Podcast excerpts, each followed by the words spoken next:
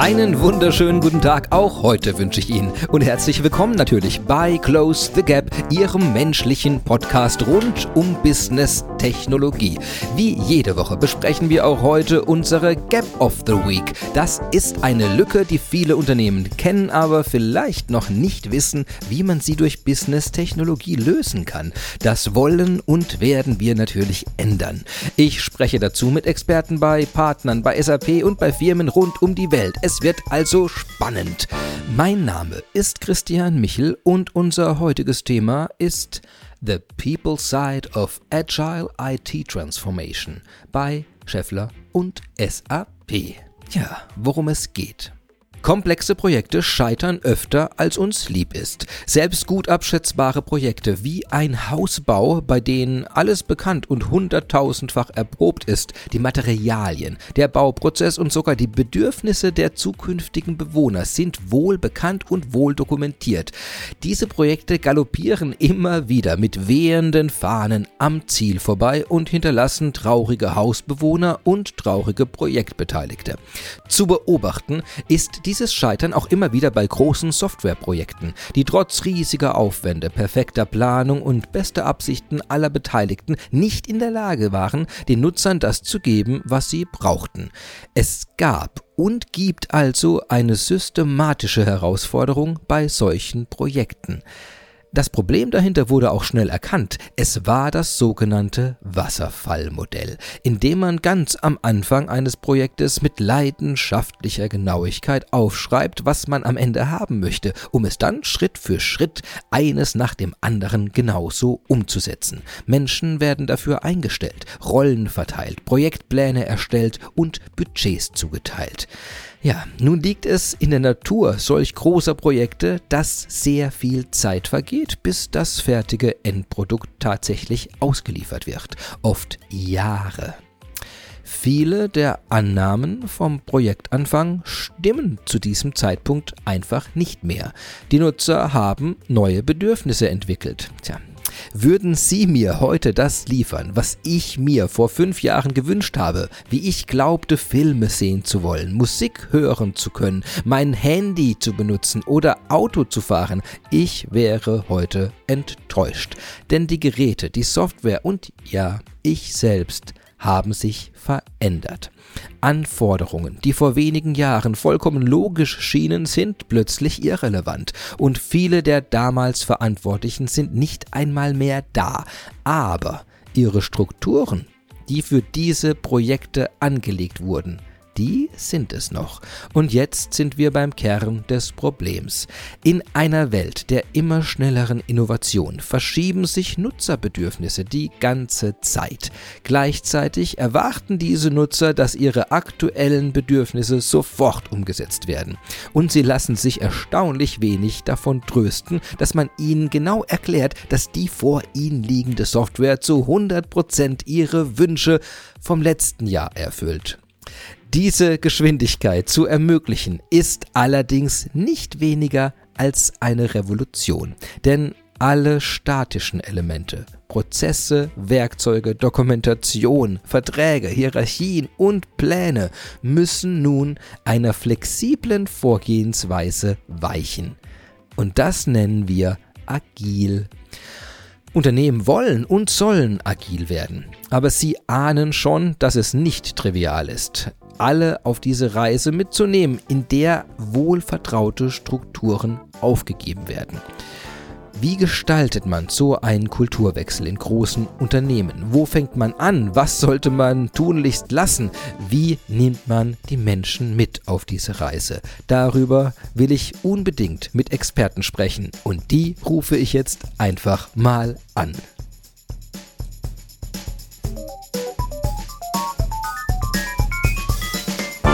Hallo, Stefan Walter, Oliver Kunke und Adam Rschwani. Ich grüße euch. Hallo Christian. Fantastisch. Hallo, hi Christian. Hallo. Dass ihr es geschafft habt. Wir hatten einige technische Turbulenzen heute Morgen und deswegen bin ich umso mehr froh, dass wir sie wirklich alle geschafft haben, zusammen hier zu kommen. Trotz VPNs, Sicherheitseinstellungen und Restriktionen, die alle gute Gründe haben, wie ich erwähnen darf. Ja, heute geht's ja um ein extrem spannendes Thema, das wir oft schon erwähnt haben, nämlich äh, Menschen mitzunehmen im Rahmen dieser ganzen Transformation.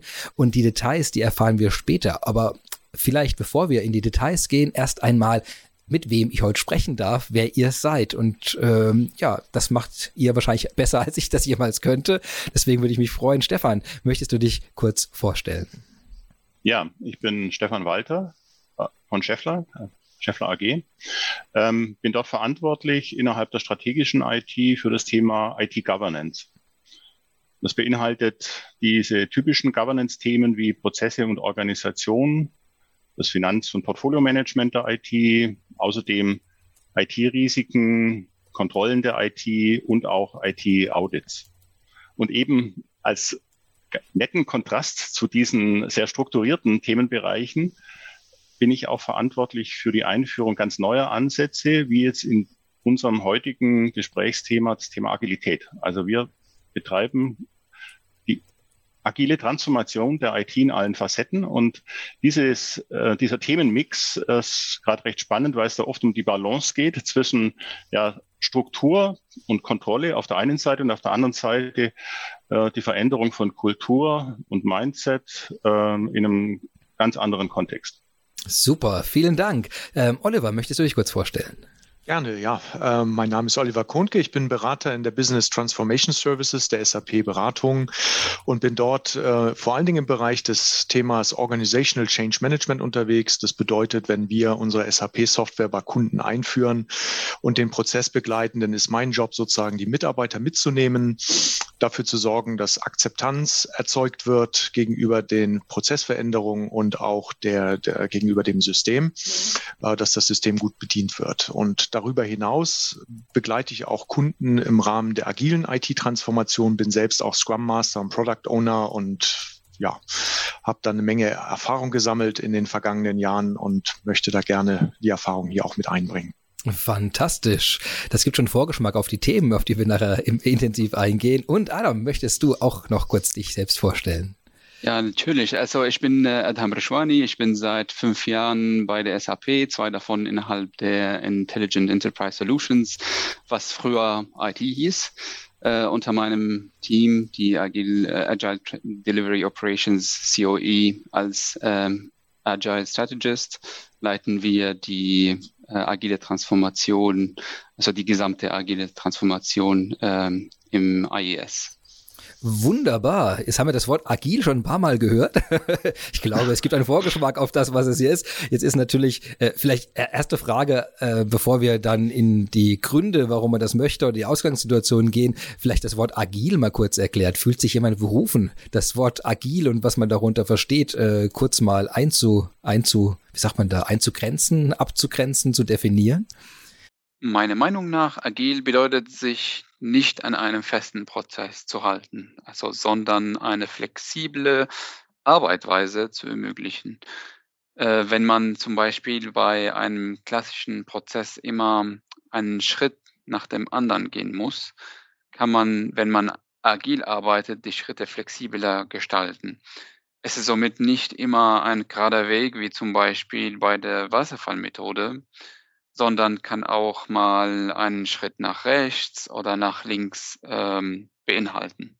Wir hatten vor kurzem äh, eine Folge zu DevOps und da ging es dann, äh, dann, da habe ich als Beispiel für dieses Wasserfallmodell, was du ja auch als Refer als Antireferenz jetzt ge genommen hast, habe ich immer den Hausbau genommen. Quasi man, man muss irgendwie einen Bauplan machen von seinem Traumhaus, Fundament gießen, Mauern hochziehen, äh, Dach draufsetzen, alles, also man baut alles auf, dann Elektrik verlegen und dann merkt man irgendwie nach 18 Monaten, wenn man einziehen will, Mist, wir haben die Rohre vergessen. und dann, und dann hatte man 18 Monate erstmal kein Haus und zum anderen mhm. hat man dann immer noch kein nutz nutzungsfähiges eigenes Haus. Und ich glaube, das ist so eine Ausgangssituation, die vielleicht zeigt, dass wir eine Beweglichkeit haben wollen, mhm. die, die man in manchen Modellen vielleicht nicht so hat. Ähm, ja, ähm, dann lasst uns doch mal zu den äh, Ausgangssituationen kommen. Ich habe jetzt den Hausbau genommen, aber ich vermute mal, es ging jetzt bei SAP und bei Scheffler nicht darum, große Häuser zu bauen, sondern es ging um andere Ausgangssituationen, die gesagt haben, okay, wir würden gerne eine agile Transformation, speziell agile IT-Transformation äh, sehen. Was, was war denn da? Was war da, was waren die, was waren die Probleme, die bestanden oder zumindest die Dinge, wo man sagte, das wollen wir anders machen? Hm. Ähm, bei uns war der Ausgangspunkt, der liegt ungefähr zweieinhalb Jahre zurück. Das heißt, wir haben eigentlich relativ spät mit dem Thema agile Transformation begonnen, beziehungsweise uns überhaupt mal äh, top-down und strukturiert mit dem Thema Agilität in der IT zu beschäftigen. Hat natürlich den Vorteil, dass es zu dem Zeitpunkt schon relativ viel ausgereifte Ideen ähm, und Konzepte am Markt zu dem Thema gab. Wir sind gestartet damals eigentlich mit der Idee, äh, Prozesse zu aktualisieren, Prozesse zu vervollständigen für den IT-Bereich und haben dann relativ schnell gemerkt, dass es ein, ähm, ein, Thema ist, was deutlich über prozessuale oder methodische Themen hinausgeht, dass man sehr viel Umfeld äh, betrachten muss und auch ändern muss, wenn man letztendlich Agilität wirklich in einer Organisation ja komplett einführen will. Und das haben wir letztendlich dann als Programm aufgesetzt. Das heißt also, im Gegensatz zu so einer ähm, vagen Vorstellung, was Agilität ist, oder nur der Betrachtung von einem agilen Framework in einem, ähm, in einem einzelnen Projekt haben wir relativ schnell entschieden, also es war dann Ende 2018 soweit, dass wir sagen, wir wollen wirklich die IT, ähm, die, die Enterprise IT bei Scheffler ähm, neu ausrichten, neu aufstellen. Wir wollen diese Vorteile von Agilität, also diese Reaktionsfähigkeit, ähm, Im Gegensatz zu so einem Wasserfall äh, ähm, klassischen Projekt, Phasenmodell etc. wollten wir eben eine Umstellung in Richtung agiler Projektvorgehensweisen, wo man reagieren kann, einerseits auf sich ändernde Anforderungen, aber auch auf Erkenntnisse, die im Verlauf des Projektes ähm, in den Vordergrund rücken. Das war insgesamt der, der, der große ein, ein, einer der großen Gründe, warum man Agilität ähm, machen will, weil man sagt, man hat komplexe Problemstellungen. Komplexe Problemstellungen sind dadurch gekennzeichnet, dass weder das Problem zu Beginn exakt beschrieben kann, werden kann, noch die Lösung exakt äh, zu Ende gedacht werden kann. Das ist bei einem Hausbau anders. Das haben wir schon so viel hunderttausendfach gemacht. Da wissen wir letztendlich schon was das Problem beim Hausbau ist und wir wissen auch, wie man solche Probleme löst. Da ist Agilität vielleicht nicht unbedingt der richtige Ansatz, aber in einem komplexen Prozess, in einem komplexen Geschäftsprozess, in einer, in einer komplexen Lösung, wo ich die Technologie vielleicht noch gar nicht genau kenne, genau da an der Stelle ist Agilität gut. Und das wollten wir erreichen. Diese Ziele haben wir verfolgt. Reaktionsfähigkeit, bessere Ansätze für die Lösung komplexer Probleme. Mhm. Und bei uns das auch ähm, war ähnliche Sachen. Also wir haben viel auch gemeinsam. Genau, also bei SAP dann. Also genau, bei, bei, der, bei uns, bei der SAP. Ja. Äh, AIS, ne? ähm, spezifisch. Ähm, wir hatten äh, plus die äh, viele Initiative, die haben auch angefangen mit Agil zu arbeiten. Ähm, da, da gab auch verschiedene Jam-Seiten, äh, verschiedene Coaches, ähm, Experten, ähm, auch äh, COEs, Programme. Also das sind so viele Initiativen, aber die haben jeder für sich allein da was äh, gemacht. Ne? Und die haben dann allein angefangen. Und dann ähm, wir, so letztes Jahr, ähm, kamen als eine Gruppe zusammen und wir wollten die alle Initiative zusammenbringen, damit wir die ähm, Minimum Standards schaffen innerhalb der AIS, also damit wir auch eine Sprache sprechen und nicht jeder denkt, was agil heißt, weil, weil für, für jeder war agil was anderes. Ne? Also mhm. für manche agil ist ein Tool, für manche äh, agil ist nur ein Meeting zum Beispiel. Und äh, wir wollten diesen Minimumstandard äh, schaffen, damit wir die eine Sprache sprechen. Vielleicht da, mhm. oh, sorry, Oliver, erst du noch. Ja, da würde ich gerne noch ein, einen Kommentar zu ergänzen. Also wenn es um das Thema Agilität geht und was ist das eigentlich, dann wird natürlich in erster Linie sehr schnell erwähnt, es gibt Methoden, Frameworks, Standards, Policies, äh, die man nutzen kann, um agil zu arbeiten im Projektteams. Aus meiner Sicht als Change Manager auch ist Agilität auch ein, sag mal, ein Mindset, ein, ein mhm. Zustand, ein, eine Einstellung der Mitarbeiter, die in agilen Prozessen arbeiten arbeiten. Und das macht die Sache natürlich auch etwas schwieriger, weil Menschen sind es gewohnt, in einer gewissen Art und Weise in einer Organisation zu arbeiten. Und bei der Einführung von Agilität müssen viele Verhaltensweisen anders anders ausgeführt werden. Und da haben wir große Hürden. Und deswegen haben wir uns auch in, äh, mit Scheffler und mit SAP zusammengesetzt und uns überlegt, was sind eigentlich die spezifischen Herausforderungen, wenn man solch, solche agilen Projekte durchführt in einer Organisation? Mhm. Also es ist für mich auch sehr, sehr wichtig, die menschliche Seite nicht zu vergessen, wenn man über Agilität nachdenkt und Agilität einführt in einer Organisation. Mhm. Jetzt haben wir, du hast es gerade gesagt, es ist ein Mindset-Wechsel. Ich bin noch nicht ganz sicher, ob äh, es schon alle greifen können, welche Tragweite diese Veränderung eigentlich hat. Wir haben ja vorhin gesagt, irgendwie Hausbau. Ich meine, Stefan, du hast ja vorhin äh, äh, so perfekt beschrieben, zu sagen, beim Hausbau ist sowohl das Anfangsproblem, also das Problem klar, als auch die Lösung äh, äh, in einem hohen Maße etabliert und wiederholt worden.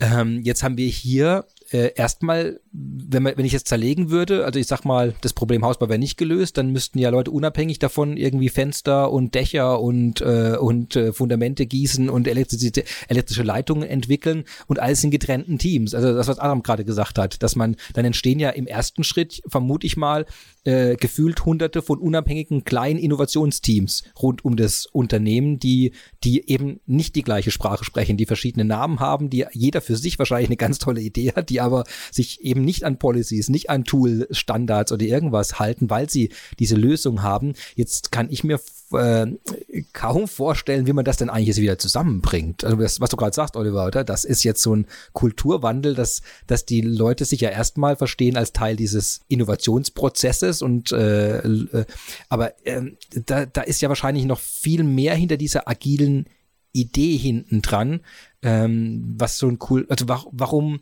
es ja nicht jeder sofort tut. Ich meine, die Idee von Agilität gibt's ja jetzt nicht seit gestern, aber das einzuführen scheint ja doch äh, äh, überhaupt nicht trivial zu sein. Mhm. Äh, und ich glaube, das Wort Kulturwandel, ähm, das kommt so nett daher. und ich, ich habe so ein bisschen den Verdacht, dass da extrem viel, äh, wenn man das, die, diesen Begriff hochhebt, dass da unglaublich viele Dinge drunter liegen, liegen, was, was das heißt. Können wir mal ein paar Beispiele machen, was sich da, was muss, was wandelt sich denn, wenn ich von diesem Wasserfallmodell mhm. weggehe zu diesem agilen Modell? Mhm. Also ähm, das, das ist eigentlich genau der Punkt, mit dem man sich in so einem Transformationsprogramm letztendlich beschäftigt. An welche Stelle fängt man an? Wo ja. hat man überhaupt einen Zugriff ähm, auf das Thema? Und ähm, also ich kann nur für, für, für die Scheffler IT sprechen, wie wir es begonnen haben. Wir haben tatsächlich an der Stelle angefangen, wo man äh, den Menschen ähm, die Veränderung beibringen kann. Das sind, das ist, das sind veränder, ist ein verändertes Setup, also wirklich auch bis hin zu einem organisatorischen veränderten Setup. Das sind veränderte Abläufe. Das heißt, wir nehmen diese agilen Frameworks, also ein Framework ist zum Beispiel Scrum. Das ist eine etablierte, ein etablierter Ansatz. Ähm, Gibt hundertfach Literatur und, äh, und Trainings für das Thema. Ähm, und mit der Einführung von so einem Scrum in einem Projekt oder in einem Produktteam ändert sich was. Man hat, man hat andere Rollen in dem, in dem Team, hat andere Verantwortlichkeiten in dem Team, hat andere Abläufe, Events, die treffen sich alle, alle drei Wochen, alle vier Wochen, machen ihren Sprintwechsel und so weiter. Also da ändert sich was. Kannst du ganz kann kurz, sehr, kannst, ja? eine Zwischenfrage, weil äh, eben was, was ändert sich konkret im Team? Also vielleicht, äh, um das anschaulich zu machen, also ich stelle mir das gerade so vor, dass ich klassisch einfach äh, einen Chef habe und der entscheidet dann, wer welche Aufgaben, welche Reihenfolge äh, äh, verbringt. Ja. Jetzt von dem Agilen, was ich mir jetzt so vorstelle, genau. ist es dann ganz, ganz anders. anders. Also der Chef verliert, also hat der Chef nach der Einführung des agilen Modells noch seine Position oder gibt es ihn nicht mehr? Du sagst gerade, Organigramm ändert sich. Ja, absolut. Ist, ja. Wie ist das? Also genau, das, genau, diese, genau diese Entscheidung muss man in der Transformation treffen. Was mache ich denn mit der Umgebung? Ja. Also ähm, und letztendlich kommt man relativ schnell an den Punkt, wenn ich das jetzt wirklich nachhaltig einführen will und nicht nur in einem einzelnen Projekt, dann muss ich auch genau an den Dingen was ändern. Also ich gebe mal ein Beispiel.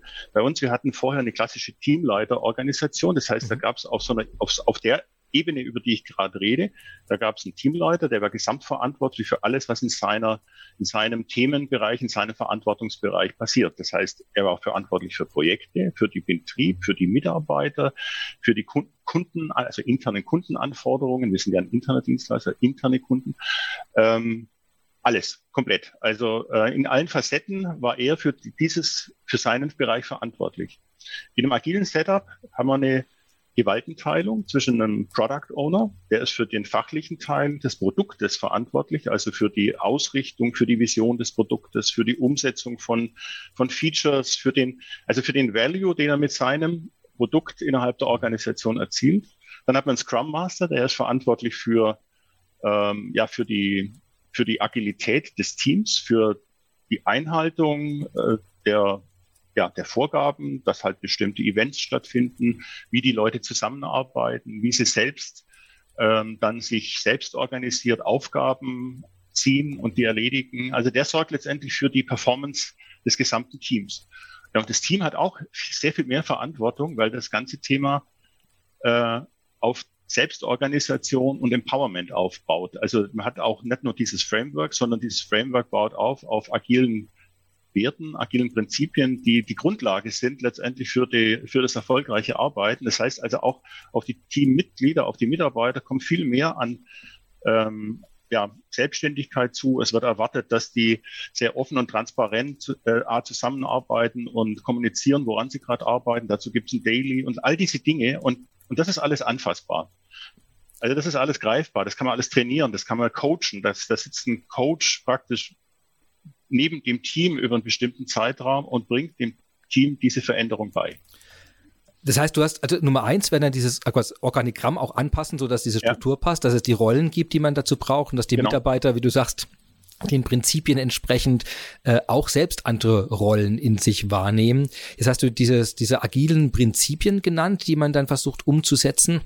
Ich weiß ja. nicht, ob man das spontan zusammenbringt, aber was, was sind das denn für Prinzipien? Ich kenne im Hinterkopf so irgendwie ein agiles Manifest und äh, Dinge, die es da gibt. Ich kann jetzt gar nicht einschätzen, wie aktuell die, die ganzen Inhalte, die man, die man früher so äh, immer wieder gehört hat, die noch sind. Oder ist das ein Thema? Nimmt man die alle oder gibt's so, so, so die Top 5, wo man dann sagt, okay, das sind eigentlich die Sachen, wo wir gesagt haben, die haben wir genommen, ähm, falls die Frage überhaupt zulässig ist, wenn ich sie so stelle. Aber was sind denn so die Hauptprinzipien? Du hast schon gesagt, selbstverwaltet, Leute verwalten sich in einem anderen anderen, ja. anderen äh, Maße selbst. Das zweite ist diese Transparenz. Also man, man ja. weiß recht genau, wer was wann tut. Und da, ja. also, dass, dass die Sichtbarkeit da ist. Gibt es da noch andere von diesen Prinzipien, wo ihr die ihr im Fokus hattet? Ich meine, man kann wahrscheinlich ja, also, sehr viele definieren, aber. Ja, ja. Äh, Gibt, es sind eigentlich relativ wenige. Man kann es sich auch gut merken. Also die zwei, die du gerade genannt hast, sind ganz wichtige.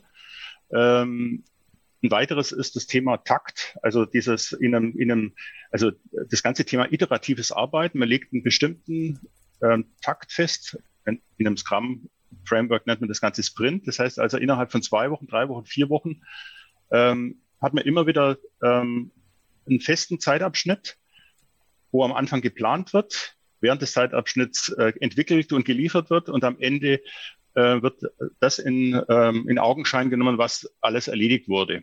Ja, und also dieses Thema Takt und, und Timeboxing ist ein, ein wichtiges Thema innerhalb der agilen Welt ähm, ja, regelmäßig liefern, ist auch ein wichtiges Thema. Also nicht irgendwie, die ganzen Projekte müssen anders geschnitten und geplant werden, weil ähm, nicht wie bei einem Wasserfallprojekt, wo am Ende die Go-Live-Preparation und Go-Live stattfindet, nach neun Monaten ähm, irgendwie die Lösung zum ersten Mal produktiv läuft.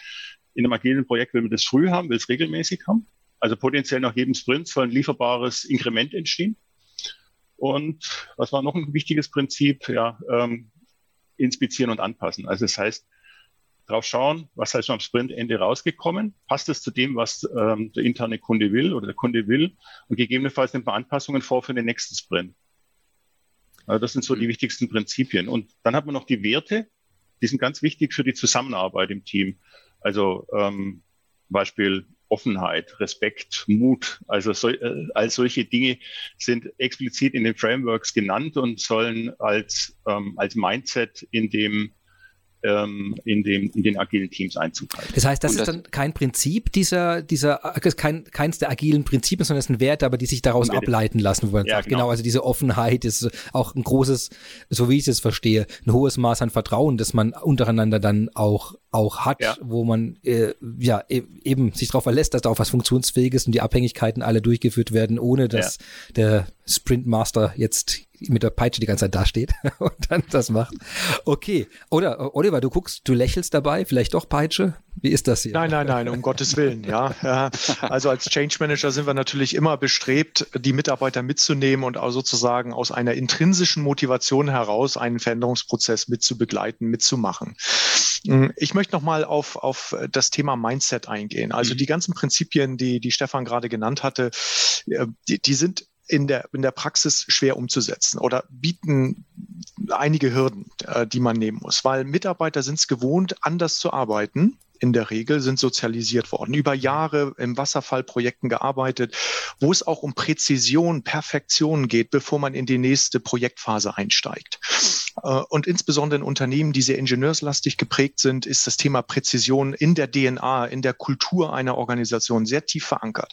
Und jetzt kommen wir und sagen, wir führen jetzt Agilität ein und sagen, ein 70-prozentiger Produktinkrement reicht erstmal aus, um Feedback zu bekommen vom Stakeholder, ob das so passt und dann geht man weiter. Also es ist ein, ein kompletter Wandel in der Art und Weise, wie man im Endeffekt vorgeht. Also im, wenn ich deine Metapher nochmal nehme zum Hausbau, dann wäre es so, wenn der Architekt quasi die, den, den, die, die Zeichnung nur zu 50 Prozent fertig hat und dann fangen die Bauarbeiter schon an, das Fundament auszubauen. So, und äh, wenn das Fundament fertig ist, dann wird der Bauherr begutachtet das und sagt, naja, es passt mir doch nicht so und dann muss es wieder geändert werden. Das ist natürlich in diesem Kontext, ich baue ein Haus, eigentlich gar nicht möglich. Aber im IT-Kontext, wo es um Software-Inkremente geht, also Softwareprodukte geht, kann man das schon leichter machen, einzelne Funktionalitäten sehr schnell auszuprobieren, zu verwerfen eventuell, wenn es nicht passt. Ähm, wenn der Kunde es nicht haben möchte und eine neue Funktionalität zu nehmen. Mit dem Vorteil, dass man nicht zu viel investiert hat, dass man sehr schnell kurzzyklisches Feedback kriegt. Und dieser Wandel in der Art und Weise zu denken und auch sich zu verhalten, das ist eine große Change Management Herausforderung mhm. aus meiner Sicht in, agil, in agilen Transformationen. Mhm. Und das ist, ich glaube, ein wichtiges Ziel, äh, ist die Erarbeitung einer agilen Unternehmenskultur. Ne? Also das ist die Grundlage, um langfristigen agil zu bleiben, ähm, also wenn wir diese Kultur ändern. Und letztendlich, ähm, also zunächst diese Strukturen äh, ähm, agilisiert und agile Methoden benutzt. Das heißt, es finden Aktionen und Veränderungen statt, die auf Agilität hinarbeiten. Aber Agilität, wie gesagt, also ist letztlich aber keine Methode, ne? also, sondern die ein, ein Mindset. Äh, wenn sich im Unternehmen irgendwann äh, dieses agile Mindset etabliert hat, äh, dann steht daraus eine agile Unternehmenskultur. Und äh, dies fördert auch diese Schnelligkeit, Flexibilität, äh, Innovation ähm, und Kundenorientierung. Das ist auch um was äh, es geht. Ne? Und damit dies funktioniert, äh, sind Werte wie zum Beispiel dieses Vertrauen, äh, Offenheit und Transparenz, auch was der, der äh, Stefan erwähnt hat, äh, sehr äh, entscheidend. Mhm. Ich glaube nur, ähm, also ich stimme dem allen zu. Das, das, Thema ist nur in der Transformation, an welcher Stelle packe ich an, wo habe ich den mhm. Zugriffspunkt. Und ich glaube, über diese ähm, antrainierbaren ähm, Verhaltensweisen und, und Änderungen, da kann man die Veränderung letztendlich auslösen. Ähm, ich glaube, wenn wir, äh, wenn die Menschen, die dann in so einem neuen Modell arbeiten dürfen, und, ähm, und Ergebnisse erzielen und vielleicht dann merken und selbst erfahren, dass es irgendwie besser läuft als vorher. Weil sie ähm, zum Beispiel eben sagen, also das hat jetzt uns was gebracht. Wir haben hier ein Feature ähm, anders gebaut, als wir es ursprünglich vorhatten, weil wir im Lauf des Entwicklungsprozesses gemerkt haben, dass, dass wir es eigentlich ganz anders brauchen. Ähm, dann, ent, dann entsteht so ein positiver Lerneffekt und der zahlt dann ein auf diesen Veränderungsprozess, auf dieses, auf diese Kulturveränderung, auf diese Mindset-Veränderung. Ich glaube, dieses, und, und so machen wir ja auch Retrospektiven in der agilen Welt, wo wir, wo wir jeden Sprint uns explizit zusammensetzen und lernen aus Fehlern und lernen aus den Dingen, die gut gelaufen sind. Und dieses Lernen, das zahlt ein auf die Veränderung. Das beschleunigt äh, die Veränderung. Ja, was du auch gerade beschreibst, ist ja dieses, dieser Grundkonflikt, dass man, wenn man eine Veränderung macht, dass den meisten Leuten ja erstmal nur bewusst sein kann, was sie dadurch verlieren, aber sie noch nie erlebt haben, was sie dadurch gewinnen. Und das ist ja dieses, die, dieser Grundkonflikt, der hier dann massiv drin ist, äh, wie du es vorhin gesagt Oliver, das, das Sozialisierung ist ja tief da. Also was für eine Qualität da nachher rauskommen kann, was für eine Kontrolle man auch drüber hat, was für eine Strukturiertheit stattfindet, das sind ja alles, alles solche Dinge. Und deswegen finde ich jetzt, äh, bin ich jetzt ganz neugierig, Stefan, du hast jetzt ja quasi angeteasert schon, wo fängt man denn jetzt konkret an? Wo ist das denn erfahrbar gewesen? Wo, ähm, wo habt ihr denn jetzt konkret angefangen? Wir haben ganz einfach, also wir haben mit zwei Sachen angefangen. Wir haben ähm, mit Pilot, mit einem Pilotteam angefangen, um, an dem wir das Ganze erproben. Das war dann so der Konsens, als wir insgesamt das Thema Transformation vorgestellt haben in unserem IT-Leadership-Team und gesagt haben, also ähm, wir haben hier was Größeres vor, geht ihr in die Richtung mit? Das war natürlich erstmal ähm, ja sozusagen so ein Einschlag. Ne? Also auch so ein bisschen, das haben, glaube ich, ziemlich, ziemlich, das haben alle sofort kapiert. Es geht jetzt um eine große Veränderung, die wir dort ähm, vorhaben. Und wir haben dann mit einem Piloten angefangen und gesagt, okay, lass uns in die Richtung gehen. Wir fangen in kleinen Schritten an. Ein Pilotteam wird umgestellt. Mhm. Das heißt, man hat das Produkt definiert, man hat die Rollen besetzt äh, und begonnen. Also Pilotteam hier, äh, um es zu orientieren, ja. das ist jetzt ein Team, das in der IT sitzt. Es geht also um, die, um ein IT-Entwicklungsteam, genau. das, das dort äh, quasi ein Produkt vorher schon verantwortet hat, das seine Arbeitsweise verändert hat. Genau, um ja, wobei, ja. Mhm, ganz genau. Aber nicht nur Entwicklungsteam, sondern auch Betriebsteam. Also wir haben die mhm. Produkte mhm. so geschnitten, dass eine Gesamtverantwortung für so ein IT-Product, was dann in der äh, Scheffler Gruppe genutzt werden kann, dass die, eine, dass die so eine Gesamtverantwortung für so ein Thema mhm. übernehmen. Und der zweite, der zweite wichtige Aspekt, wo wir angefangen haben, war, dass wir das Transformationsprogramm selbst als agiles, ähm, als agiles Team aufgestellt haben. Das heißt also auch diese, dieses Team, was dann die Grundlagen für die IT entwickelt hat, die wir alle gebraucht haben, damit wir Agilität in der IT einführen können und auch die mit Coaching die Teams in ihrer Transformation begleitet haben. Dieses Programm haben wir auch als agiles Programm aufgesetzt. Das heißt, auch wir selbst haben dadurch schnell gelernt. Und für, vor allem der, äh, das war, der wichtige Punkt war, dass wir auch nach jedem nach jedem Sprint wieder selber überlegt haben, reflektiert haben, was läuft gut, was läuft nicht so gut, wo braucht es, wo braucht die Organisation Themen. Also auch wir selbst haben uns als agile Organisation aufgestellt. Das gefällt mir sehr gut. Das erinnert mich immer an die Sachen, wenn man Compiler für Programmiersprachen baut, die in der eigenen Sprache gebaut, in der gleichen Sprache gebaut wurden, um sich selbst zu übersetzen. Das ist, das hat ja mal so was Münchhausenartiges, sich an den eigenen Haaren rausziehen, aber das ist natürlich genau. fantastisch, dass das bei agilen Pro Projekten und Vorgehensweisen offensichtlich funktioniert. Also man kommt dann am Ende doch aus dem, aus dem Wasser raus. Ja, das ist, man, hat, man, hat, man hat diesen Eat Your Dog Food Effekt. Also weil du dann letztendlich selbst das ähm, durch Leides erlebst, was die Teams dann haben und dann ja, macht es die Sache unglaublich glaubwürdig und auch ja effektiv, weil du letztendlich auch genau weißt, woran hapert was braucht, was braucht die Organisation. Also zu diesem Punkt, weil das ganz wichtig ist, die Unternehmen haben verschiedene Arten, wie sie mit solchen Transformationen anfangen.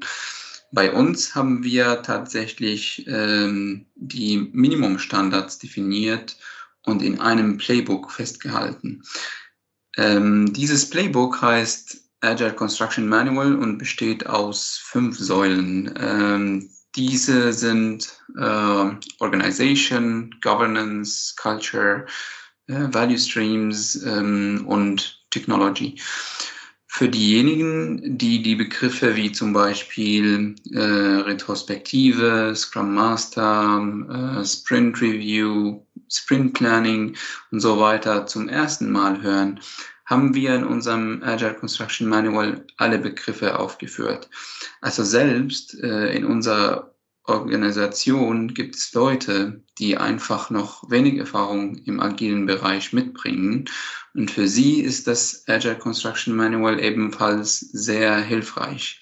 Ähm, wir haben auch die, die äh, Methoden, die äh, agile Methoden wie äh, Scrum, Kanban, äh, auch die Meetings in diesen Methoden klar beschrieben, sowie die Rollen wie zum Beispiel der Scrum Master, äh, Product Owner, äh, um es klarer zu machen, was die Aufgaben sind und mit wem ich als Scrum Master oder Product Owner arbeiten werde. Und war euer Vorgehensmodell dann auch schon agil? Also habt ihr das so wie Stefan gerade beschrieben hat, habt ihr euch auch selbst an die Standards schon, also an dieses Manual quasi schon selbst gehalten, der Vorgehensweise? Genau, genau. Also das haben wir gemacht wir sind äh, ein agiles Team, bestehend aus Scrum Master und Product Owner und den einzelnen Teammitgliedern.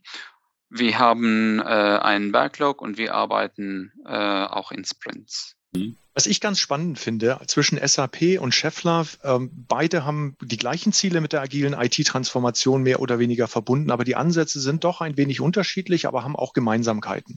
Und wir haben mit Scheffler zusammen, SAP und Scheffler, eine strategische Partnerschaft aufgesetzt äh, zu verschiedenen Themenbereichen, aber unter anderem auch äh, sich das Thema People und Culture Transformation in großen IT- oder digitalen Transformationsprozessen anzuschauen. Und wir haben mit der agilen IT-Transformation Experten zusammengebracht von Scheffler und von SAP. In vielen Workshops haben wir die Erfahrungen, die gesammelt worden sind, ähm, ausgetauscht gemeinsam in einem sehr, sehr offenen und intensiven Prozess. Das war sehr, sehr ähm, fruchtbar, denke ich. Wir haben da über ein Jahr zusammengearbeitet in der, in der Richtung und haben am Ende auch sowas wie eine Synthese rausziehen können. Was haben wir gelernt, um sozusagen die Mitarbeiter und kulturelle Seite in solchen, in so einer agilen IT-Transformation besser begleiten zu können und haben im Prinzip die Learnings Erfahrung zusammengebracht. Und ich denke, man kann das so an, an vier Hauptpunkten festmachen. Das eine ist natürlich, man braucht ganz klar Sponsorship. Man braucht eine Führungsmannschaft im Top-Management, die diese agile IT-Transformation mitträgt und auch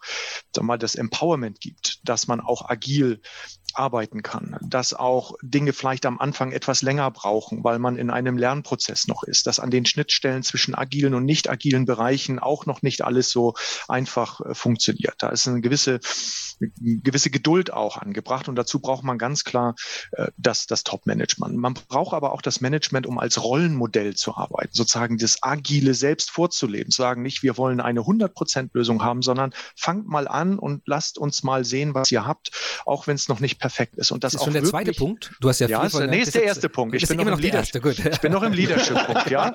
Im Leadership, im Leadership-Punkt, ja? ja. Und da einfach nochmal auch eine, als, als Rollenmodell zu sein.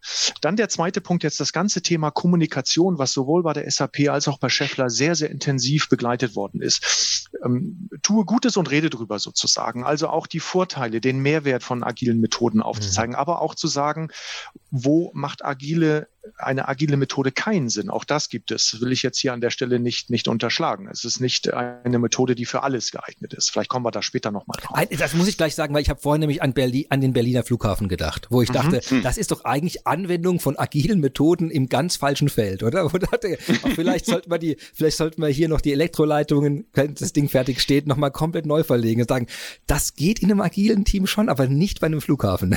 ja, ja, und im Budget sind wir da auch nicht geblieben. Nicht ganz. Ja? Deswegen. Also Kommunikation, extrem wichtiger okay. Punkt, den, den man sozusagen nicht unterschätzen darf. Die Mitarbeiter sozusagen immer auch zu informieren, was passiert, warum mhm. man das macht, was auch die Benefits sind, die Vorteile. Und der dritte Punkt ist das ganze Thema Training.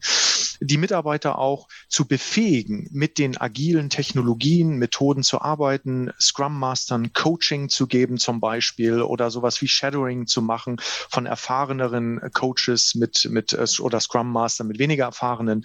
Alles Möglichkeiten, um Know-how aufzubauen. Und der vierte Punkt, der häufig vergessen wird und der aus meiner Sicht extrem wichtig ist und den wir auch gesehen haben hier in den Beispielen, ist auch die organisatorischen Rahmenbedingungen anzupassen. Also wir reden hier über Incentive-Systeme, Entlohnungssysteme.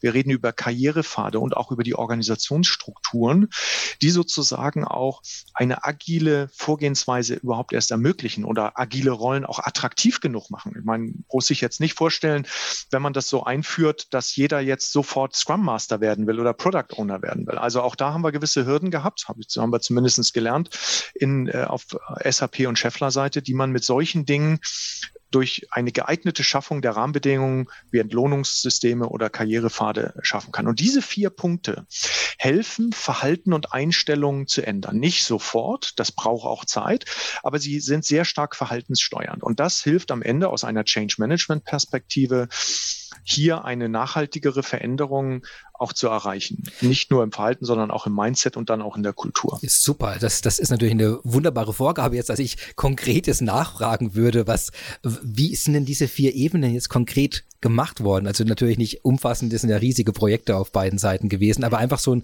vielleicht so Beispiele aus diesem Leadership Kommunikation, Training und äh, Organisationsänderungen. Ähm, was, was wurde denn, vielleicht, vielleicht, äh, wer, wer anfangen möchte gerne, ähm, dass man vielleicht ein Beispiel, wo man sich vorstellen kann, was ist denn da auf Leadership-Ebene als Signal gesetzt worden, egal auf welcher Stufe sozusagen jetzt, um die Leute da mitzunehmen? Ähm, ja, Entschuldigung, Stefan, Adam. bitte, bitte. Ja, also ich, ich möchte eins nochmal vorweg sagen. Ich war ja mit dem Oliver zusammen in dem Workstream zugange, wo wir uns dieses ähm, Change und Transformation Management Framework erarbeitet haben.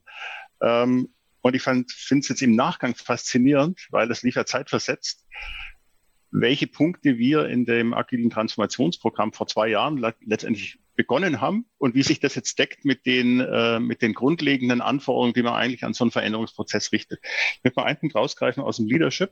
Ein Hack bei uns in dem Leadership-Thema war, äh, wir haben den, unseren CIO zum Product Owner der Transformation gemacht. Das heißt, da war wirklich die oberste Ebene, war eingebunden in, de, in das Transformationsprogramm. Ein PO äh, der, der, der muss sozusagen seinem Team ständig zur Verfügung stehen. Das heißt also, wir brauchen von ihm Feedback ja. äh, auf die auf die Stories, die wir definieren, definieren mit ihm die die Themen für den nächsten Sprint. Er ist bei einem Sprintwechsel dabei. Das heißt, er schaut sich im Review an, wie wir vorangekommen sind. Er schaut sich im Planning an, was wir als nächstes vorhaben.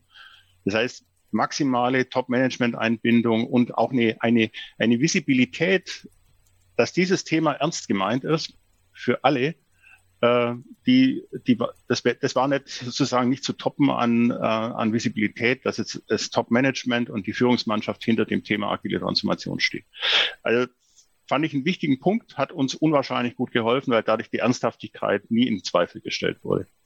Äh, ich merke auch gerade, wenn du es erzählst alleine schon, dass ja. es für mich eine äh, ne, ne viel höhere Überzeugungskraft dadurch hat, dass ich weiß, dass ja. es diese Struktur gibt. Also einerseits ich höre, dass ich dann, ja. okay, und der, okay, der wird jetzt quasi direkt kontaktiert, der ist da involviert, der sieht das und das ist nicht irgendwie eine Entscheidung, wo man mal sagt, macht ihr mal und dann ein halbes Jahr später wieder drauf guckt, sondern wo ich weiß, nee, nee, da ist jetzt in jedem, in jedem ganz operativ, jeden Sprintwechsel drin. Das ist, nee, das ist äh, toll, ja. Ja.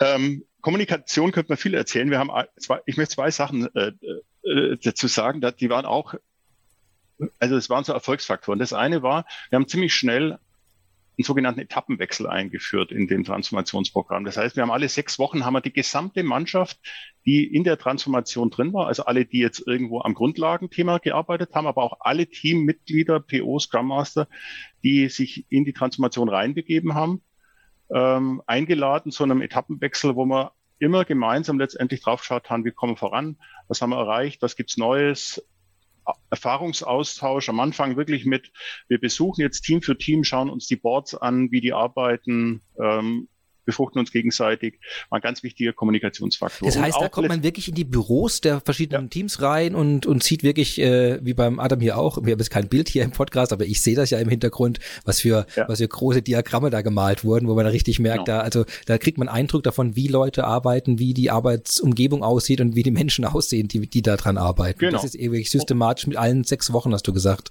Ja, und zu diesem Austausch. Event waren im Prinzip alle eingeladen. Das war, war offen, offen für alle. Und ein zweiter wesentlicher Faktor war unser eigenes äh, Board, Kanban-Board für die Transformation. Wir haben das, wir haben uns die große Wand ausgesucht, ähm, in der direkten Nähe vom, von, vom IT-Top-Management. Wirklich so, ich sag mal so sechs mal drei Meter und haben dort ja. unser, haben dort unser äh, Kanban-Board aufgebaut, mit dem wir die Transformation visualisieren. Und äh, das hatte natürlich einen unglaublichen Kommunikationseffekt, weil an der Stelle laufen täglich, ich weiß nicht, wie viele Leute vorbei und die sehen alles, alle dieses Board. Und ähm, die ersten Monate hab, haben wir jeden Tag an diesem Board zig Gespräche geführt, wo wir nur Leuten erklärt haben, was wir machen, was wir vorhaben, wie das funktioniert. Man konnte nämlich immer erklären, okay, da oben, das sind jetzt die Teams, die befinden sich in der Transformation, da sehen wir den Fortschritt, das wandert von links nach rechts, da sehen wir den Reifegrad, wie die vorankommen. Und unten haben wir die ganzen Grundlagen, die wir schaffen müssen, dass das in Organisation funktioniert. Man konnte beides erklären. Man konnte wirklich erklären, wie funktioniert das jetzt hier in der Organisation und, und wie funktioniert Agilität überhaupt, wie wird denn das aber gesteuert. Und auch da war immer dieses, an dieser Wand siehst du, wie wir die, Agi die agile Transformation in der IT durchführen, wie wir sie managen und was hier in den nächsten zwei Jahren passiert. Und ähm, auch das war so ein Rieseneffekt einfach, mit ganz einfachen Mitteln plötzlich die Leute erreicht. Äh, die gezeigt, hier ändert sich was. Und ich stimme zu, weil ich habe dieses Wort auch gesehen bei Schäffler. Ich durfte auch da einen Besuch haben äh, zusammen mit Oliver und ich habe dieses Wort gesehen. Also das ist auch ähm, fasziniert, weil, wie, wie Stefan auch äh, gesagt hat, ne? also de, die laufen die Leute einfach vorbei, die gucken äh, das an, die, die haben dann mehr Interesse, dann wollen die Fragen, stellen dann Fragen, wird das beantwortet, dann sind die vielleicht motiviert. Ähm, ja, also toll. Stefan. Ja, gerade weil so ein Projekt ja, äh, das ist ja ein, eben, man dreht ja an so vielen Schrauben gleichzeitig und ich glaube, mhm. das ist für die Betroffenen, ich nenne es mal Betroffene, äh, unangenehm, wenn sie keinen Überblick haben oder keinen mhm. Einblick mhm. haben oder auch keine Vorstellung der Größenordnung, die da stattfindet, ist da, mhm. damit auch nicht richtig beeindruckend finden, was da beeindruckendes stattfindet. Und ich finde jetzt so, du hast glaube ich sechs auf drei Meter gesagt, also quasi ein, ein, ein kleines Plakat, würde ich mal sagen. Nein, also ein, eine riesen Wand wirklich da aufzustellen, wo man äh, das alles wieder gewinnt, oder? Man gewinnt einen Überblick, man gewinnt ein Gefühl für die Komplexität, die da ist und dass extrem viel gleichzeitig passiert. Genau. Und äh, also ich finde es finde eine ganz tolle Idee. Ja. ja. Ja, also zu diesem Punkt ganz kurz die Top-Management. Äh, das Top-Management ist sehr wichtig, äh, weil die agile Transformation nicht ohne die Unterstützung des Managements stattfinden kann. Ähm, daher haben wir äh, bei uns das äh, Agile Design Board ins Leben gerufen. Und das ermöglicht uns die notwendige Abstimmung zu sagen mit dem Management, um die Themenbereiche aufzuzeigen.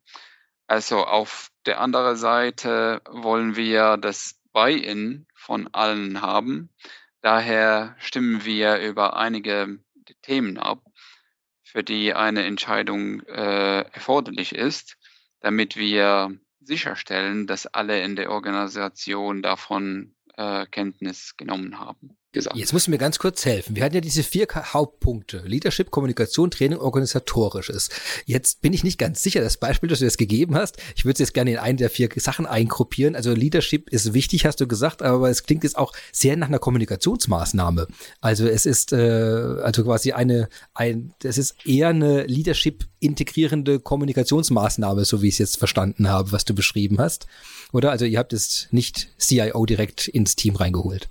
Äh, es gibt definierte Ziele im äh, äh IES, äh, darunter auch strategische Themen und die agile, Transforma agile Transformation fließt in eins davon, also die über einen Sponsor laufen. Und dieser Sponsor berichtet direkt an unseren CIO. Gut, hier dann bin ich natürlich neugierig auf den dritten Punkt. Stefan, du hattest ja die ersten beiden jetzt schon mit äh, ja. fantastischen Beispielen untermauert. Ich hoffe, ich, äh, ich bin jetzt nicht zu neugierig, wenn ich noch die anderen beiden natürlich ja, ja, nachfrage. Ähm, äh, genau, Training ist ja einer der, der nächsten, ja. der vierte Punkt, den Oliver vorhin aufgezählt hatte. Also wie, wie, was wäre so eine Maßnahme, wo ihr jetzt äh, Shadowing oder also das Unternehmen alle als Scrum Masters ausgebildet habt oder wie, wie läuft das denn jetzt? Äh, was habt ihr hm. gemacht? Da gibt es mehrere Aspekte. Also das eine ist natürlich Trainings, also wirklich Standardtrainings zu schaffen, anzubieten, so dass man alle, äh, die jetzt in das in die Transformation eintreten, sozusagen, ähm, dass man die erstmal mit Trainings versorgt, so dass sie das Grundwissen haben. Ich sage immer, das muss ich vielleicht auch nochmal erklären, in die Transformation eintreten bedeutet bei uns, dass wir nicht irgendwie, dass die jetzt alle gleichzeitig losrennen, sondern dass wir wirklich äh, Team für Team in diese, in diese Veränderung reinschicken. Also Produktteam für Produktteam beginnt diese, äh, beginnt diese Transformation und eben nicht gleichzeitig, mhm. sondern da komme ich zum zweiten Punkt. Äh, wir haben immer äh, einen Coach sozusagen für so ein Team definiert, wo sagen, also dieses Team fängt an, die Mitarbeiter, die da drin sind, werden trainiert.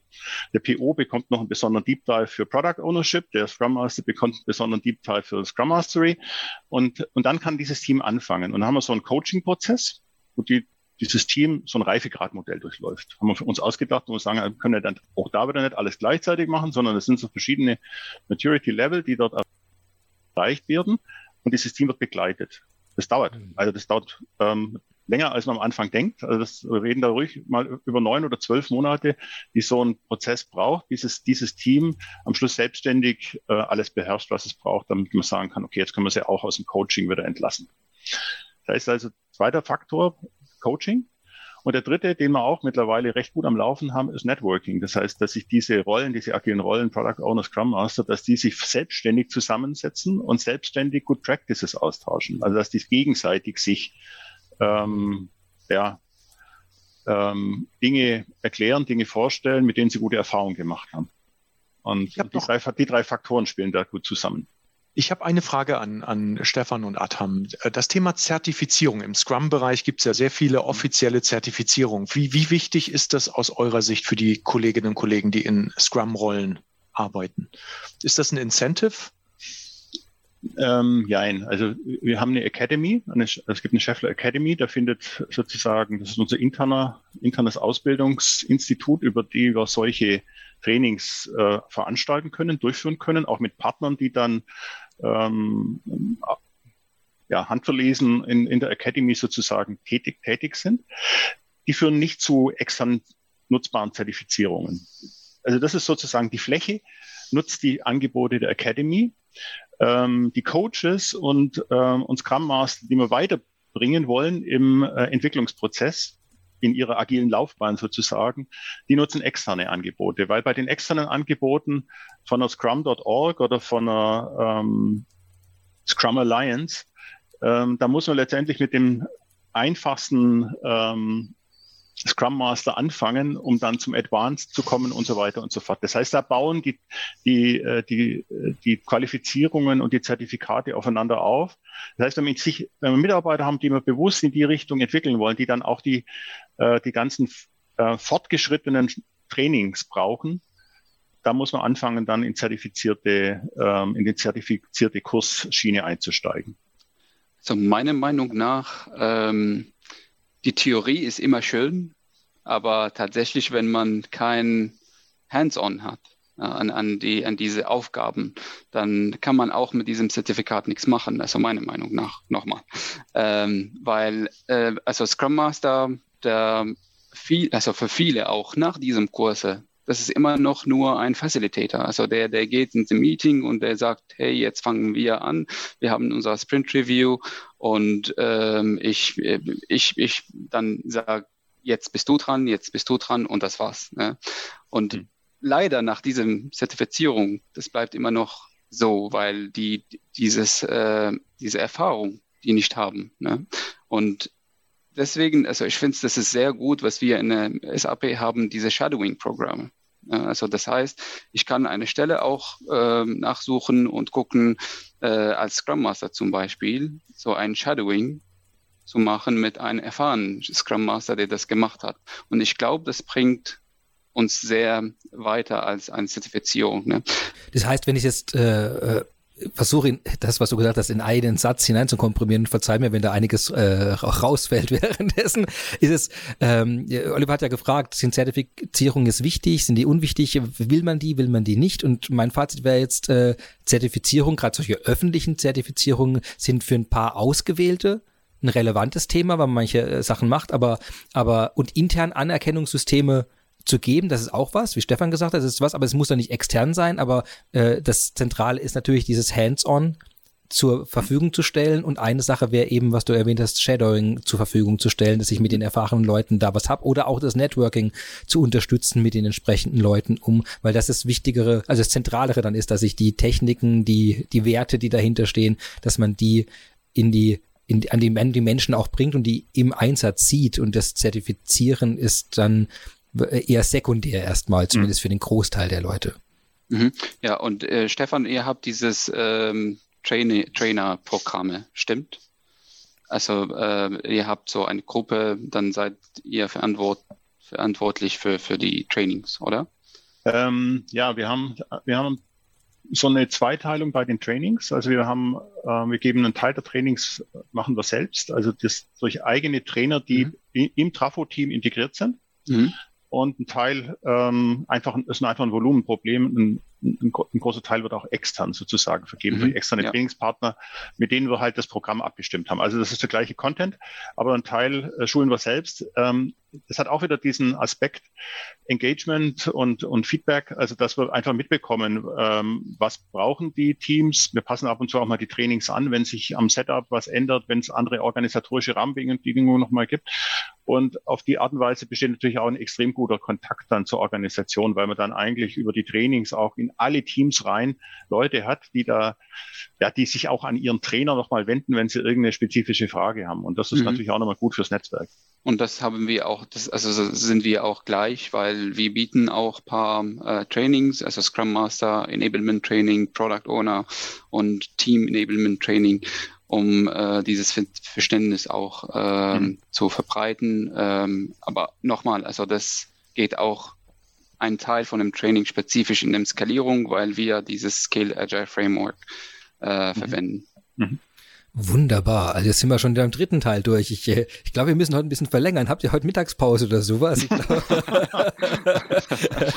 Ich, bin noch nicht ganz sicher. Aber, aber nein, es ist unfassbar spannend. Äh, deswegen darf ich gleich zum vierten Punkt kommen. Das Organisatorische, was man ändern möchte, um die Leute mitzureisen, zu begeistern und von dem ganzen agilen Modell auch zu äh, überzeugen. Was, was ist da drin? Du hast äh, vorhin wurden ein paar, was Karrierepfade anpassen, Incentives an, anpassen, äh, äh, ja, genau, solche Themen. Wie, wie wurde das denn äh, angegangen? Wie gesagt, mhm. exemplarisch. Ich weiß natürlich, dass es viel mehr gab, ja. Also vielleicht nochmal auf, das, auf den organisatorischen, auf den, den Aufbauorganisatorischen Teil nochmal als erstes. Ich habe es so im Nebensatz vorhin erwähnt, wir haben uns umgestellt in Richtung einer produktorientierten IT-Organisation. Das heißt, ähm, kommend von einer auch wieder klassischen Plan-Build-Run-Organisation mit einem, mit einem großen Entwicklungsbereich, einem großen Bereich, in dem die Lösungen betrieben wurden, haben wir uns ähm, etwas umgestellt und ins, uns in Richtung von, ähm, von Produkten als ähm, so als kleinste als kleinste Einheit äh, organisiert. Das heißt Produkte, auf die dann gut passen zur Größe von agilen Teams. Die, soll, die, sollen, die haben ja so einen, so einen Rahmen, wie, wie groß die sein sollen. Und äh, zum Zweiten auch halt, ähm, die wir dann so ausrichten können, dass da jeweils ein, ein Product Owner die Verantwortung übernimmt, dass ein Scrum Master dabei ist und dass ein, ein Dev-Team, ein DevOps-Team letztendlich für die Lösung, für den Lösungsbau und den Lösungsbetrieb steht. Also das war ein wichtiger Faktor, dass man überhaupt mal die organisatorische, das, das, das Aufbauorganisatorische Grundsetup hatte, um Agilität anwenden zu können.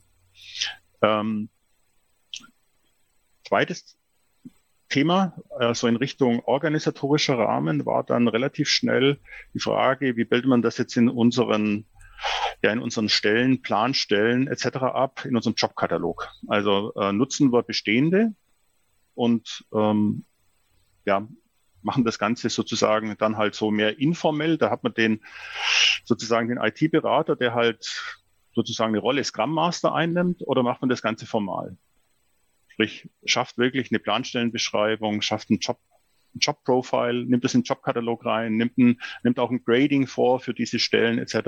Und wir haben uns für den zweiten Weg entschieden. Wir haben gesagt, wir brauchen diese Dinge offiziell in dem, mhm. in dem Stellenkatalog aus einem Grund. Wenn wir etablierte Teamleiter mit Personalverantwortung entwickeln wollen in Richtung eines Product Owners, ohne Personalverantwortung in Richtung eines Scrum Masters ohne Personalverantwortung, dann braucht man einen levelgleichen Übergang äh, in, eine zweit, ein zweites Jobprofil, was auch als Leadership-Rolle akzeptiert wird.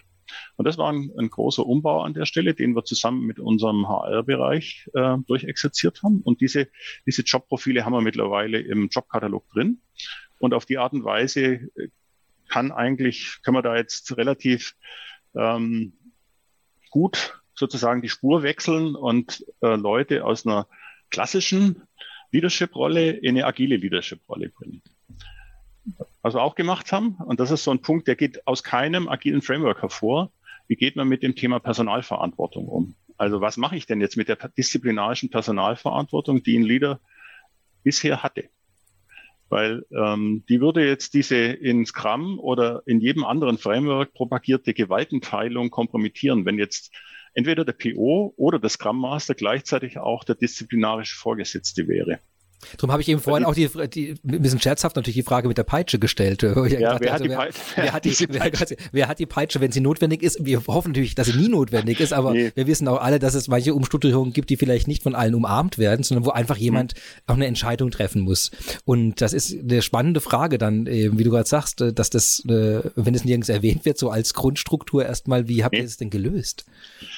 Also da gibt's wahrscheinlich x Lösungen, wie es die Firmen dann umsetzen. Wir haben einen Weg gewählt, wo wir sagen, wir haben Level gleich zum PO und Scrum Master, gibt es einen People and Competence Manager. Mhm. Das ist ein Leiter ohne Fachverantwortung und ohne Prozessverantwortung. Der ist ausschließlich für den Personalprozess, für die Personalentwicklung, für, äh, für, für alle Dinge rund um Personal verantwortlich ähm, und hat natürlich damit eine deutlich größere Führungsspanne, weil er entlastet ist von der Produktverantwortung oder von der, von der, ähm, von der, von der Koordination des Teams, Aufgaben verteilen im Team etc. Das macht er natürlich alles nicht. Und mit dieser, mit dieser Aufteilung sind wir jetzt unterwegs. Das läuft seit ähm, Anfang letzten Jahres, sind wir in diesem Umstellungsprozess auch wieder Stück, Stück für Stück, iterativ. Ja, ja in einem, in einem agilen Transformationsprogramm. Iterativ wird jetzt sozusagen die Organisation umgebaut, dass wir überall jetzt diese, äh, diese Dreiteilung der Führungsverantwortung auf der Produktebene sozusagen einbauen. Ja, und ähm, jetzt sind wir gerade dabei, das zu operationalisieren. Wir finden jetzt, ähm, wie findet jetzt so ein, also wir haben so einen neuen Prozess, nennt sich Performance and Goal Management. Wie findet das statt? Also der People and Competence Manager ist dafür verantwortlich, der braucht aber das Feedback und den Input von Scrum Master und Product Owner. Wie, wie operationalisiert man jetzt solche Personalprozesse vor Ort? Mhm. Wow. Also ich, ich finde das auch große Klasse, wie ihr das gemacht habt, weil gerade die organisatorische Seite wird häufig sag mal, nicht so gerne angepackt in solchen Transformationsprozessen, ja. weil das natürlich viele, viele andere Stakeholder auf den Plan bringt, wie ein HR-Bereich, aber wie auch die Mitbestimmungsgremien, Betriebsräte, ja. Personalräte. Hm, auf der anderen Seite sind aber diese Änderungen sehr stark verhaltenssteuernd auch oder unterstützend für so eine agile IT-Transformation. Wie, wie seid ihr eigentlich mit den, mit den Mitbestimmungsgremien umgegangen? Ich meine, wir reden ja hier auch sehr viel über Mitarbeiter im tariflichen Bereich. Ja, früh einbinden, äh, wirklich die auch dann mit, mit, mit reinnehmen. Wir haben eine Agile Basics Schulung gemacht für, das Gremium, äh, so dass sie letztendlich dann auch ganz klar wussten, was haben wir da vor. Ähm, also Agile Basics Training war das eine und das zweite war dann wirklich auch auf Management-Ebene denen erklären, was haben wir vor.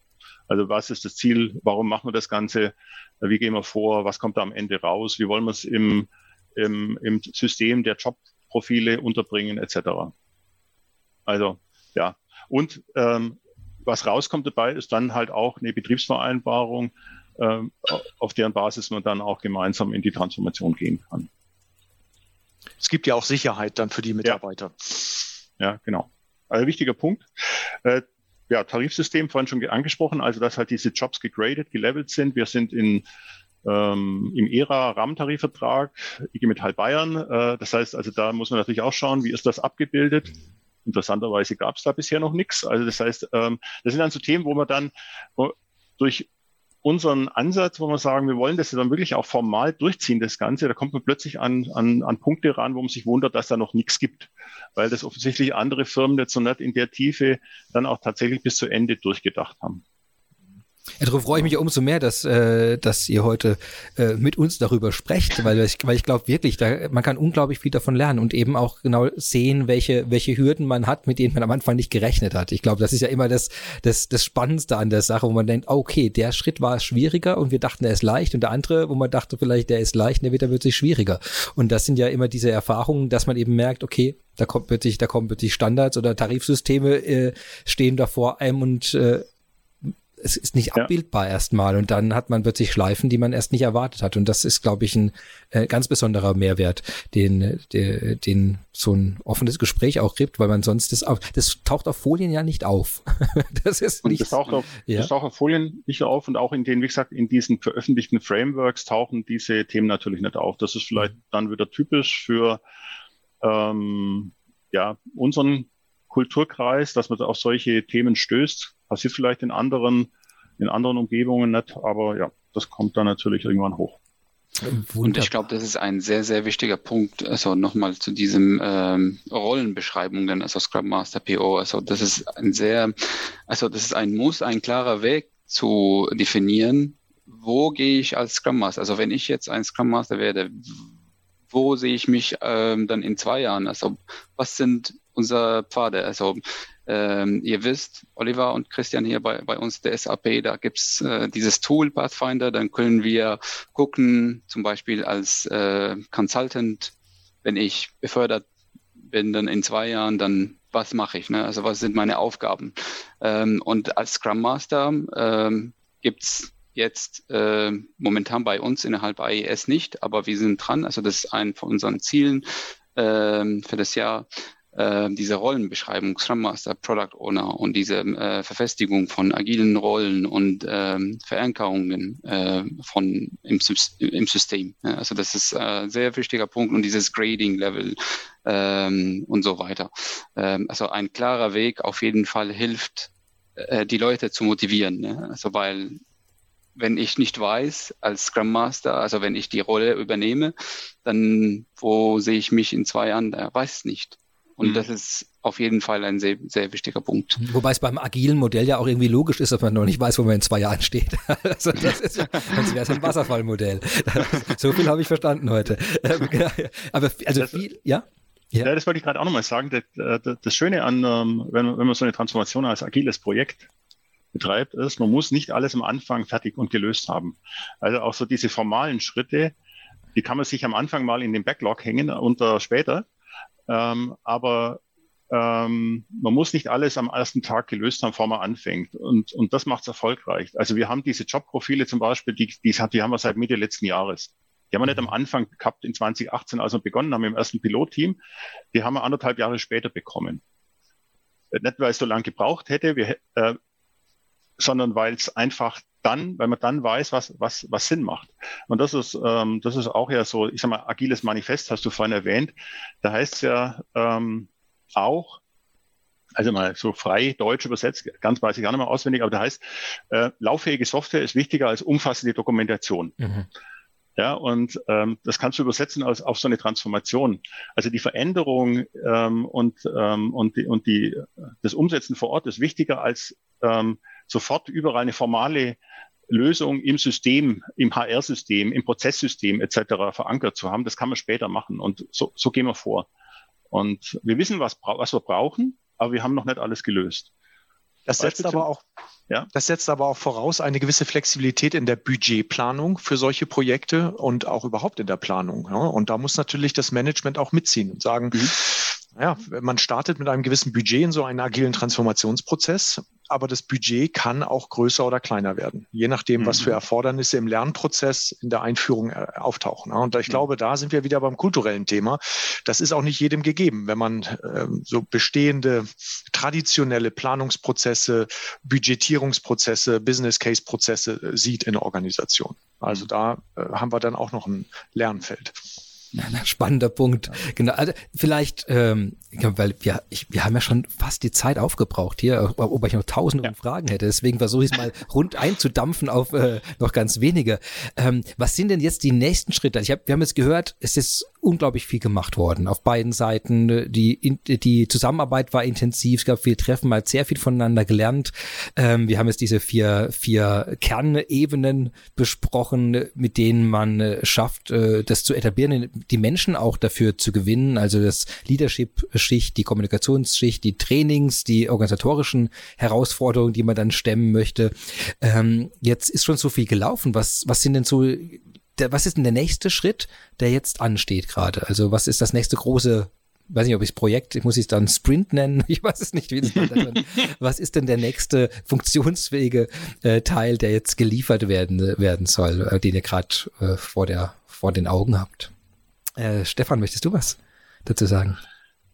Ähm, ja, also ich kann mal zwei Sachen dazu sagen. Ja. Das, das, eine ist natürlich so dieses Weitermachen mit der Transformation der Teams. Wir sind jetzt bei guter Hälfte der Teams, die begonnen haben und die drin sind. Wir, die ersten schließen jetzt mehr und mehr ab und wir werden einfach weitermachen. Das heißt, die Organisation ähm, weiter transformieren mit dem Ziel ähm, Größenordnung vielleicht Ende nächsten Jahres ähm, überall erreicht zu haben, dass, sodass alle Teams in einem agilen Arbeitsmodus unterwegs sind. Ähm, das mal so dieses einfach Fortsetzen dessen, was wir begonnen haben. So auf der Ebene Grundlagen. Ähm, wir haben jetzt zum ersten ersten haben wir ähm, die agile Arbeitsweise in, also formalisiert in Form von Prozeduren. Das heißt also, Scheffler ist ein, ja, als Zulieferer in, ähm, aus verschiedenen Blickrichtungen heraus zertifiziert. Ähm, hat sich hat folgt da der, der Normung, also zum Beispiel ähm, aus dem Automobilbereich oder ISO 9000 etc. Also wir, das Thema Auditierung, Zertifizierung ist ein wichtiges. Da ist IT immer mit dabei, weil IT mhm. halt ein, eine zentrale Grundlage für äh, Prozesse im Unternehmen darstellt. Das heißt, an der Stelle haben wir Prozesse formalisiert für Demand Management, für Portfolio Management, für Product Governance und für agile Entwicklung. Die sind jetzt ähm, live sozusagen. Ähm, und das wird ein, jetzt nochmal eine, so eine zweite Welle auslösen. Einmal durch alle Teams durch, nochmal zu schauen. Ähm, wir haben hier Controls definiert, wir haben hier Prozesse definiert haltet euch bitte alle dran. Nochmal dieses Nachschärfen sozusagen, dass wir jetzt diesen zweiten Teil, vorhin, vorhin erwähnt in meiner Jobbeschreibung, ich bin ja auch für Prozess und Organisation zuständig und jetzt, und jetzt müssen wir sagen, jetzt haben wir es, jetzt wenden wir es alle schon gut an und jetzt müssen wir mal ein paar Eckpunkten auf formale ähm, ja, Rahmenbedingungen achten, dass die alle gleich machen das ist ein großes Thema im Moment. Also das jetzt in die Organisation zu tragen, so dass wir überall ähm, die ähm, sozusagen auch die jetzt formal definierten Prozesse und Controls kennen, einhalten, anwenden können etc. Der Punkt ist an der Stelle, das so zu wählen und so zu definieren, dass man jetzt wiederum das, was man in den letzten zwei Jahren geschaffen hat, nämlich Selbstorganisation, Empowerment, in Retrospektiven äh, Teams, die sich selber weiterentwickeln, optimieren, dass man das jetzt wieder nicht mit zu vielen und zu engen Vorgaben kaputt macht. Und das wird jetzt so das, das Thema sein, das genau auf dieses Level einzustellen und, äh, und zu optimieren, dass das, was wir erreichen wollen, diese Flexibilität, diese, diese, diese lernende Organisation, dass wir die jetzt nicht überregulieren, aber auf der anderen Seite halt per Eckpunkte auch einhalten.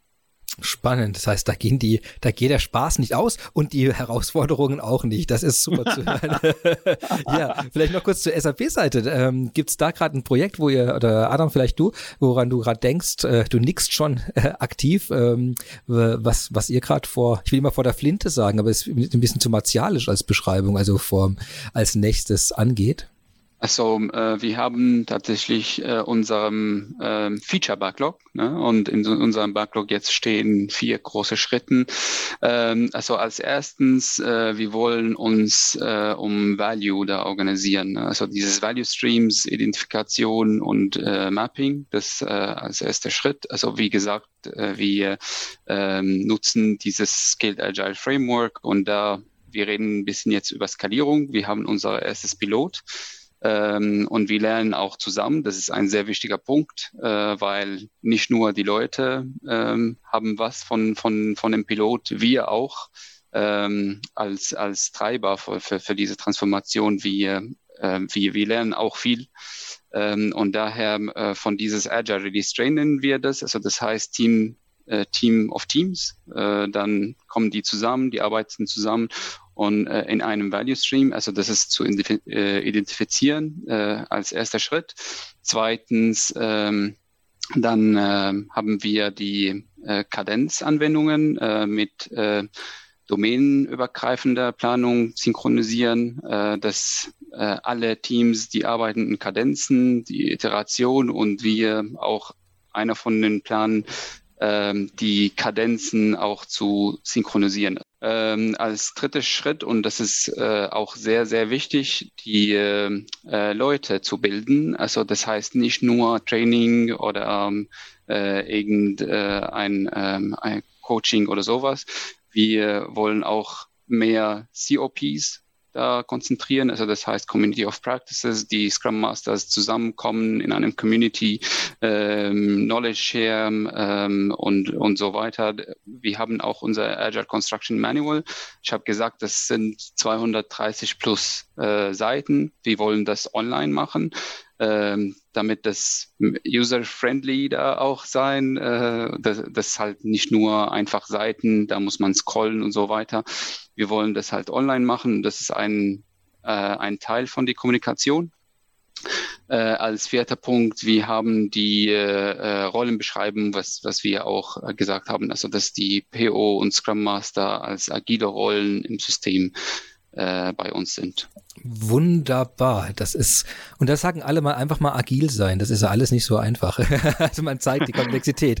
Und nee, Oliver, und, ich habe dich nicht vergessen. Du darfst gerne das auch noch weiter ergänzen.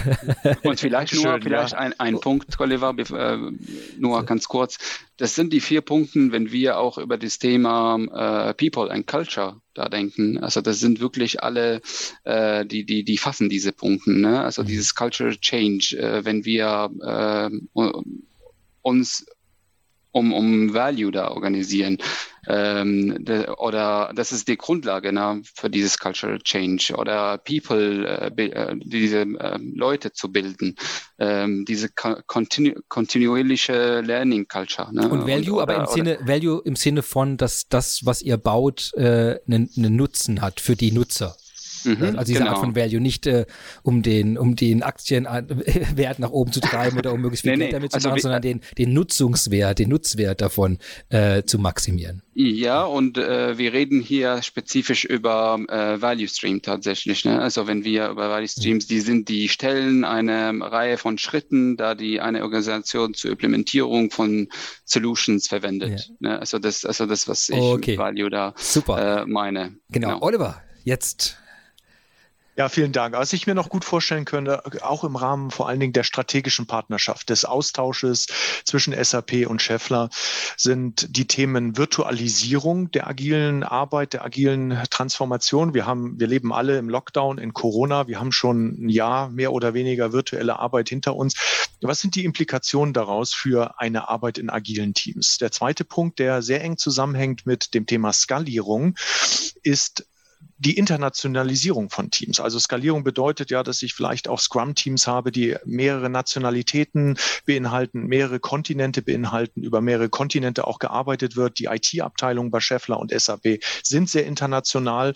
Also die Frage ist auch da, wie geht mhm. man mit, mit äh, verschiedenen Nationalkulturen um in einem agilen Setup? Was kann man da lernen? Was gibt es für Themen, vielleicht die auch konfliktär behandelt sind? Wir wissen ja, dass unterschiedliche Kulturen unterschiedliche Wertpräferenzen auch haben, die auch einen Einfluss auf die Zusammenarbeit haben zum Beispiel. Und solche Dinge, da können wir sicherlich die Partnerschaft noch gut nutzen, um hier ein bisschen weiterzukommen und einfach noch das ganze Thema der agilen IT-Transformation auf ein noch höheres Level zu heben durch die gemeinsamen, durch den gemeinsamen Lernprozess. Das wäre sozusagen mein, meine Vorstellung, mein Wunsch, hier äh, auch gemeinsam mit Scheffler und SAP weiterzuarbeiten an dem Thema. Mhm. Fantastisch. Viele Möglichkeiten, die hoffentlich auch ergriffen werden. Damit kämen wir jetzt schon äh, zum letzten Teil, den ich äh, Famous Last Words nenne. Also wenn ihr noch was erwähnen wollt, was ich noch nicht gefragt, wonach ich nicht gefragt habe oder äh, was wir vielleicht vergessen haben zu, äh, zu sagen oder vielleicht gibt's Workshops, Blogs, Webinare oder irgendeine Art von Auftritt oder man kann euch treffen irgendwo. Das dürft ihr alles jetzt gerne nochmal sagen und wenn Links dazu gehören, nehme ich das auch gerne in die Show Notes hier drunter auf.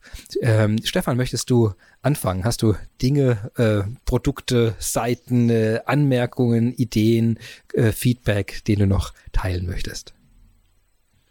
Ähm, ja, also jetzt ist natürlich, wir, wir, wir sind ja in der internen Transformation. Das heißt also, wir sind da nicht am, am sozusagen am externen Markt vertreten, um dort unsere, ähm, unsere Themen zu veröffentlichen. Wir, wir nehmen regelmäßig an den, gibt ja diverse agile Communities äh, äh, und dort und dort nehmen wir natürlich ähm, nehmen die einzelnen Mitglieder der, der Transformation teil.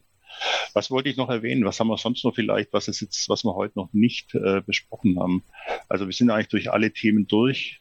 Vielleicht noch eins, was so ein bisschen in das Thema Skalierung mit reinspielt. Ähm, jeder wird früher oder später, wenn er das Thema agile Transformation über eine größere Organisation, über ein größeres Programm betreibt, an den Punkt kommen, wo er sagt, wie mache ich denn das jetzt mit mehreren Teams? Wie mache ich das in einer großen mhm. Organisation? Wie mache ich das in der Gesamt-IT? Das wird früher oder später wahrscheinlich bei jedem auftauchen. Also man muss sich mit dem Thema früher oder später mit Portfolio-Management beschäftigen. Also wie, ähm, wie manage ich sozusagen das, was ich auf einer Ebene eines einzelnen Produktes tue, nämlich ähm, ja, priorisieren, wertorientiert, ähm, Themen in den Fokus nehmen etc. Wie macht man das auf eine Gesamtorganisation? Also der, der gesamte Demand ähm, ähm, Flow sozusagen, der auf so eine IT einwirkt, wie wird der priorisiert gemeinsam mit dem gemeinsamen Business, also diese Zuwendung im Geschäft. Das heißt, man muss Topmanager aus dem, aus dem Business einbinden, die, die dann mit dem Topmanagement der IT gemeinsam so einen, den, den großen gesamten Backlog, den eine IT-Organisation leistet, wie die den zusammen managen und priorisieren. Also das ist ein Thema, haben wir auch begonnen. Das wird auch noch irgendwo mit reinspielen, braucht auch eine große Organisation, wenn es sich mit dem Thema beschäftigt. Ein ganz, ganz wichtiger Punkt, ja, absolut. Ja, ja Dankeschön. Ja, Oliver. Ja. Oder so, äh, Stefan, ich wollte dich jetzt nicht abbrechen. Nein, nein, äh, alles, alles gut. Oliver, möchte deine famous last words. ja, für mich ist das, für mich ist das Fazit ganz klar, dass man in der agilen IT-Transformation die Mitarbeiterseite nie vergessen darf und auch nie unterschätzen darf, welche Herausforderungen und Hürden dort in, in dem Transformationsveränderungsprozess auftauchen können. Und daher ähm, kann ich nur empfehlen, auch ein, immer an ein professionelles Change Management zu denken und das auch genügend, mit genügend Ressourcen auszustatten, um so einen Prozess wirklich auch gut begleiten zu können. Sehr gut. Da fällt mir immer dieses, dieser Spruch dazu ein, Culture eats strategy for breakfast. Das ist so, wenn ich das nicht, wenn ich, quasi, wenn man die Mitarbeiter und die Kultur der Person und die quasi die die die Grundstimmung dazu nicht äh, nicht im, im was ich, nicht so baut, dass das passt, dann kann man jede Strategie, die man darüber legen will, ähm, ja eher abschreiben. Und das fand ich immer so schön. Das ist Culture Eats Strategy for Breakfast. Ja, ähm, Adam. Ja, ähm, also vielleicht noch ein Punkt äh, und das geht um die Mindset, weil tatsächlich viele äh, wollen diese Transformation gar nicht teilnehmen, also in diese Transformation. Und das ist äh, für sie ähm, vielleicht ein Tabu da zu sagen. Ne? Also das, ähm, äh, die haben Angst ähm, und ich würde es nur sagen, wenn man die agile Methoden da verwendet oder agil denkt, ähm, das heißt nicht, meine, meine Probleme sind äh, gelöst. Ne? Also ich habe immer noch Probleme. Äh, das heißt, das macht diese Komplexität irgendwie ähm, weniger. Also das habe ich dann weniger Komplexität. Und ich würde sagen, äh, habe keine Angst zu scheitern. Ja, also das ist nichts Schlimmes und deswegen verwendet man agil. Es hat immer noch diese Challenges sozusagen, aber ähm, zu, also früh zu, zu scheitern ist immer viel besser als, ähm, als, als nachher. Ne? Also dann, äh, das, das heißt auch fail smart, dazu sagen, auch das mhm. Agil, was, was sagt. Ähm, früh äh, und dann so schnell wie möglich ähm, und dann wird dein Leben dann einfacher. Ne?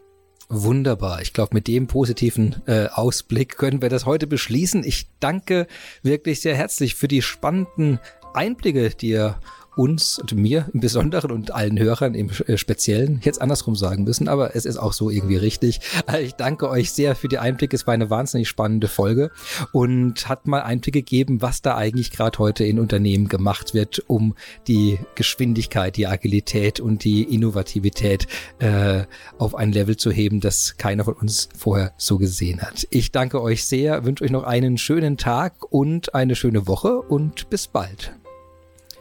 Ja, die Partnerschaft zwischen SAP und Scheffler geht natürlich weiter. Aber diese wundervolle Sendung hier, die geht jetzt zu Ende. Vielen Dank, dass Sie auch dieses Mal wieder dabei waren. Heute mit dem Thema The People's Side of Agile IT Transformation bei Scheffler und SAP.